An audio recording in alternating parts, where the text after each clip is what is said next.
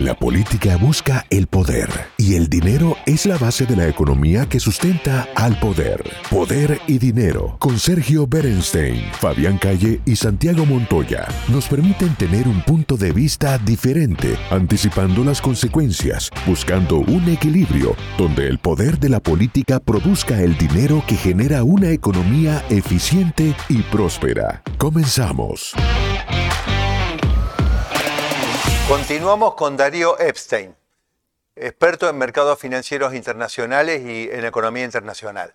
Darío, ¿qué pasa entonces con, con la gente, con nuestros residentes que están enfrentando este tema de inflación, de inestabilidad económica, tasas de interés, mercado laboral recalentado?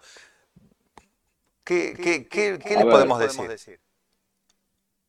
A ver, eh, lamentablemente tenemos que continuar con lo que veníamos hablando, que es, eh, hay algunos puntos de la economía, eh, tanto estadounidense como europea, que es el hecho de financiar consumos futuros o viviendas futuras o el manejo del auto eh, con préstamos.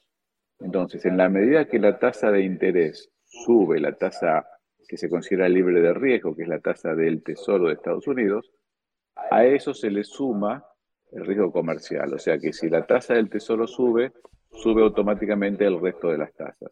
La base de la tasa de interés es la tasa que paga el tesoro. Entonces, hoy tenemos que una tasa de una hipoteca está arriba del 5%, tenemos que la tasa de un leasing de auto está subiendo, tenemos que la tasa de los distintos consumos suben.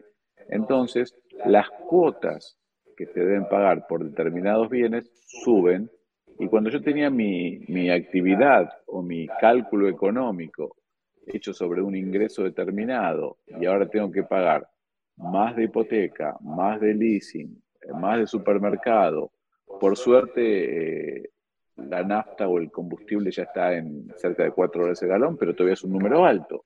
Entonces, cuando tengo una cantidad de egresos que no esperaba, me empiezo a quedar corto y tengo que eliminar algo de consumo discrecional alguna salida, algún restaurante, algún cine. Entonces, lo que empiezas a ver es que a la gente se le achica el bolsillo y eso implica que determinadas actividades van a tener que no hacerlas o limitarlas, alguna vacación, un fin de semana largo, y eso implica caída en la actividad económica.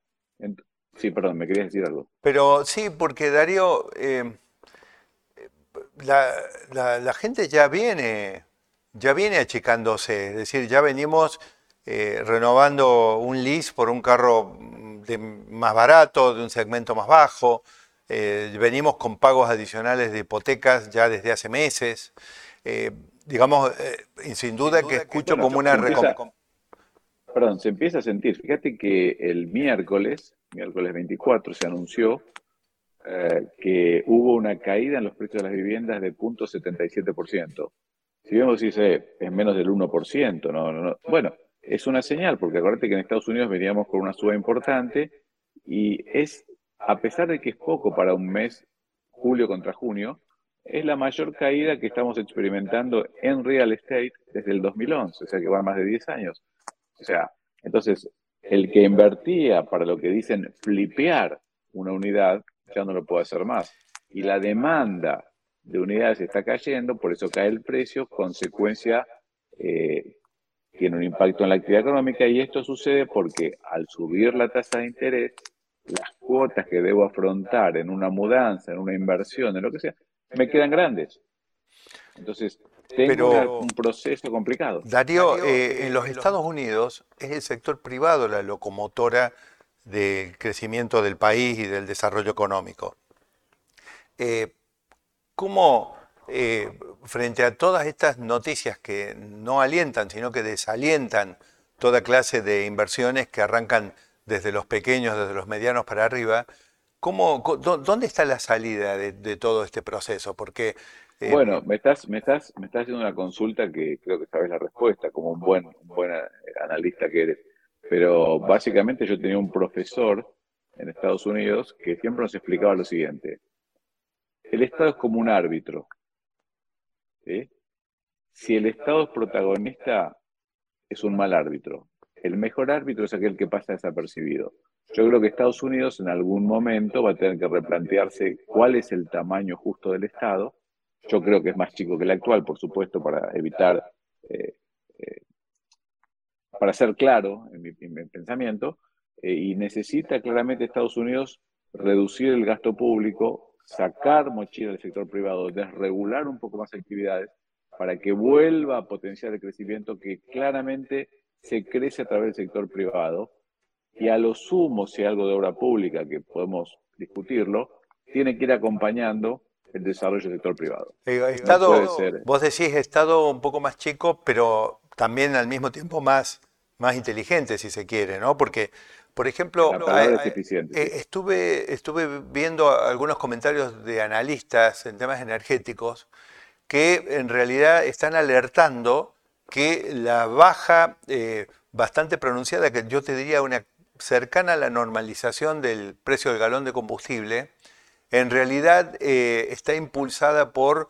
una política, digamos, que ya le queda poco margen de liquidar reservas de petróleo, digamos, por parte del gobierno. inventarios estratégicos. Claro, inventarios estratégicos, pero que estos ya están en un nivel crítico y no podría continuar mucho tiempo más esa política. Por supuesto que eh, significa, bueno, no, me, parece, digamos, bien usar todos los resortes, ya dado que eh, se trata de, gente que cree en el Estado, para tratar de, eh, de, mantener bajo control el precio del galón de combustible, pero tampoco nos sirve una política de, de patas cortas que produzca una, una baja durante un tiempo, pero que no nos permite pensar en que se estabiliza en valores normales el precio del galón de combustible. Ese no sería el estado que vos estás hablando, me parece, ¿no? Me parece que... Bueno, acá, acá, acá me llevas a un tema que lo charlamos contigo eh, varias veces, que es el siguiente.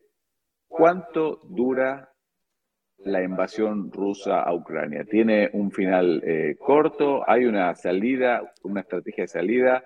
de, Estados Unidos, eh, perdón, de, Rusia, de Ucrania? ¿Hay una exit strategy o, está todo? Porque si esto va a durar un año más. Bueno, pero Darío, tenemos un problema. siempre terminamos en lo mismo que es por ese tema nosotros insistimos permanentemente acá desde Poder y Dinero que los atributos del liderazgo máxime en la principal nación del mundo como es los Estados Unidos de Norteamérica tienen que ser atributos muy exigentes. Hay que ser capaz de resolver, de diluir los conflictos antes que ocurran, porque cuando han ocurrido ahora tenemos que estar cortando clavos a ver si la, invasión, la guerra, la, situación termina en un año o en dos, cuando en realidad lo que debimos haber hecho, maniobrado, es para que esta situación no se haya producido nunca. Eh, Exactamente. Ahora, dicho, dicho todo lo que tú has mencionado, yo tengo mucha confianza en el sector privado eh, estadounidense, sobre todo el energético.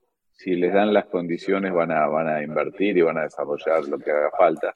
Eh, pero sí me gustaría dejar en claro que hay un punto donde el Estado tiene que achicarse, tiene que ser más eficiente, tiene que hacer menos carga sobre el sector privado y el sector privado tiene que invertir, tiene que tiene que investigar, tiene que desarrollar, tiene que hacer una serie de cosas que, son importantes eh, para su para su propio eh, beneficio. Me gusta mucho escuchar eso, Darío. Y bueno, nos quedó corto, otra vez contigo nos queda corto el tiempo, me parece que los temas son muy interesantes y además son los temas que quiere escuchar nuestra audiencia. De todas maneras, bueno, te, despedimos. Eh, Hacemos una pausa nuevamente. Eh, hoy por hoy cerramos contigo en este segundo bloque y te despedimos hasta el próximo encuentro, pero te comprometemos a continuar con nosotros en futuras entregas de Poder y Dinero. Muchas gracias, Darío. Santiago, muchas gracias por tu invitación. El análisis sobre el poder y dinero concluye por hoy. Seguimos con los cálculos y proyecciones para ofrecerles nuevas herramientas que les ayuden a tomar mejores decisiones. Hasta el próximo programa.